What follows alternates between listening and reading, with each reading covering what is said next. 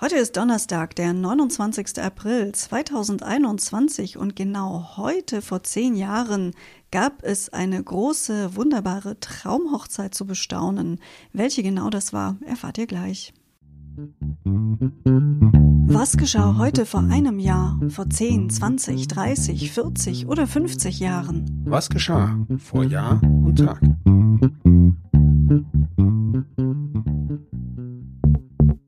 Vor einem Jahr.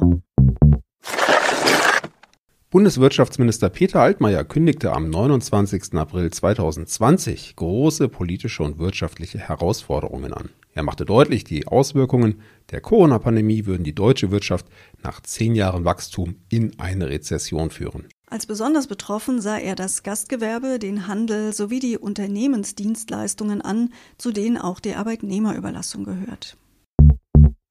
Vor zehn Jahren.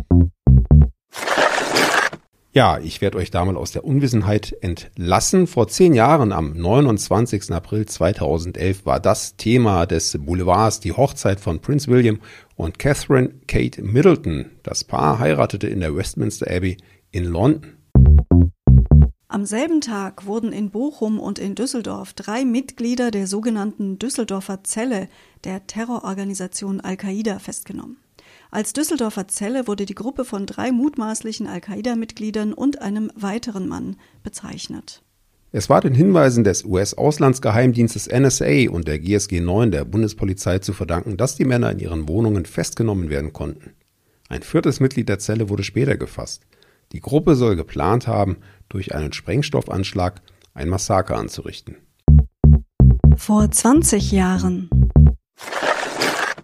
nach einer Meldung der Weltbank vom 29. April 2001 lebten zu dieser Zeit mehr als 1,2 Milliarden Menschen in bitterer Armut. Ihnen stand weniger als ein US-Dollar am Tag zur Verfügung.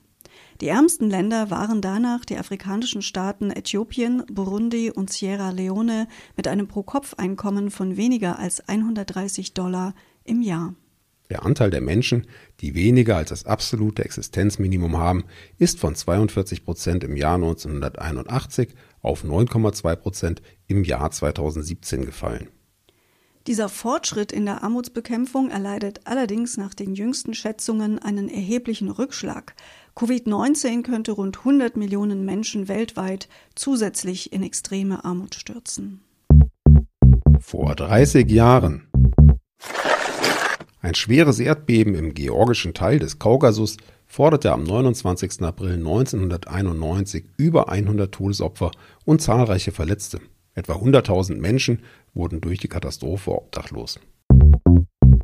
Nachdem eine hohe Belastung von Schlacke auf Sport- und Spielplätzen mit Dioxinrückständen festgestellt worden war, vereinbarte eine Arbeitsgruppe von Bund und Ländern am 29. April 1991 Vorsorgemaßnahmen gegen diese Verseuchungen. Vor 40 Jahren bei den Parlamentswahlen in Südafrika am 29. April 1981, bei denen nur Weiße wahlberechtigt waren, behauptete die regierende Nationale Partei trotz großer Stimmverluste ihre führende Position. Die Regierung bekräftigte ihre Absicht, an der Apartheid-Politik festzuhalten. Die deutsche Fußballnationalmannschaft schlug an diesem Tag in einem Weltmeisterschaftsqualifikationsspiel in Hamburg die Mannschaft Österreichs 2 zu 0.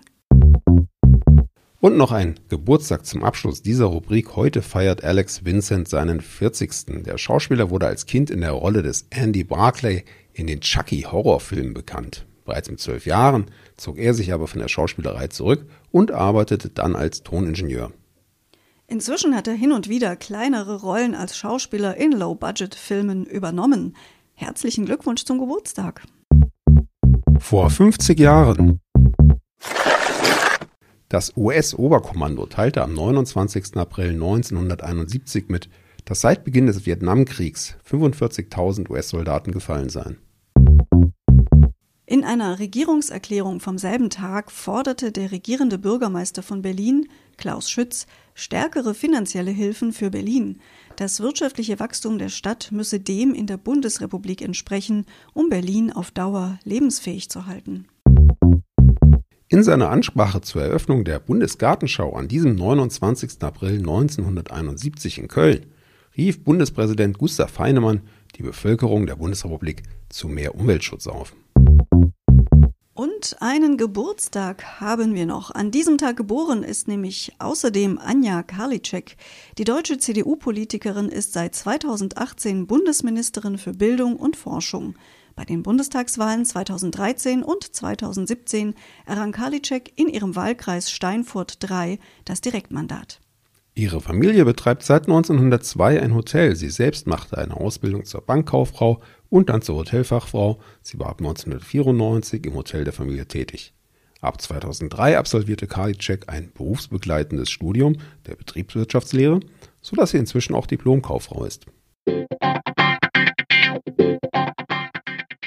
Die Chucky-Horrorfilme. Bist du ein Horrorfilmgucker?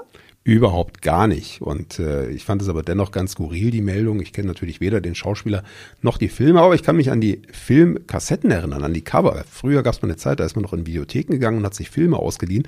Und da standen die immer recht prominent im Regal. Das müssen also schon Filme gewesen sein, die hin und wieder auch mal geschaut wurden.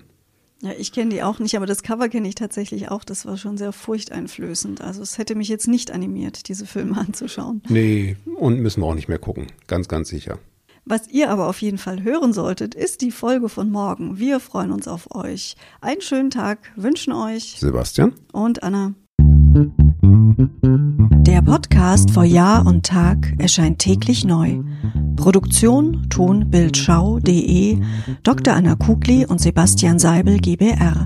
Mit uns können Sie sich hören und sehen lassen.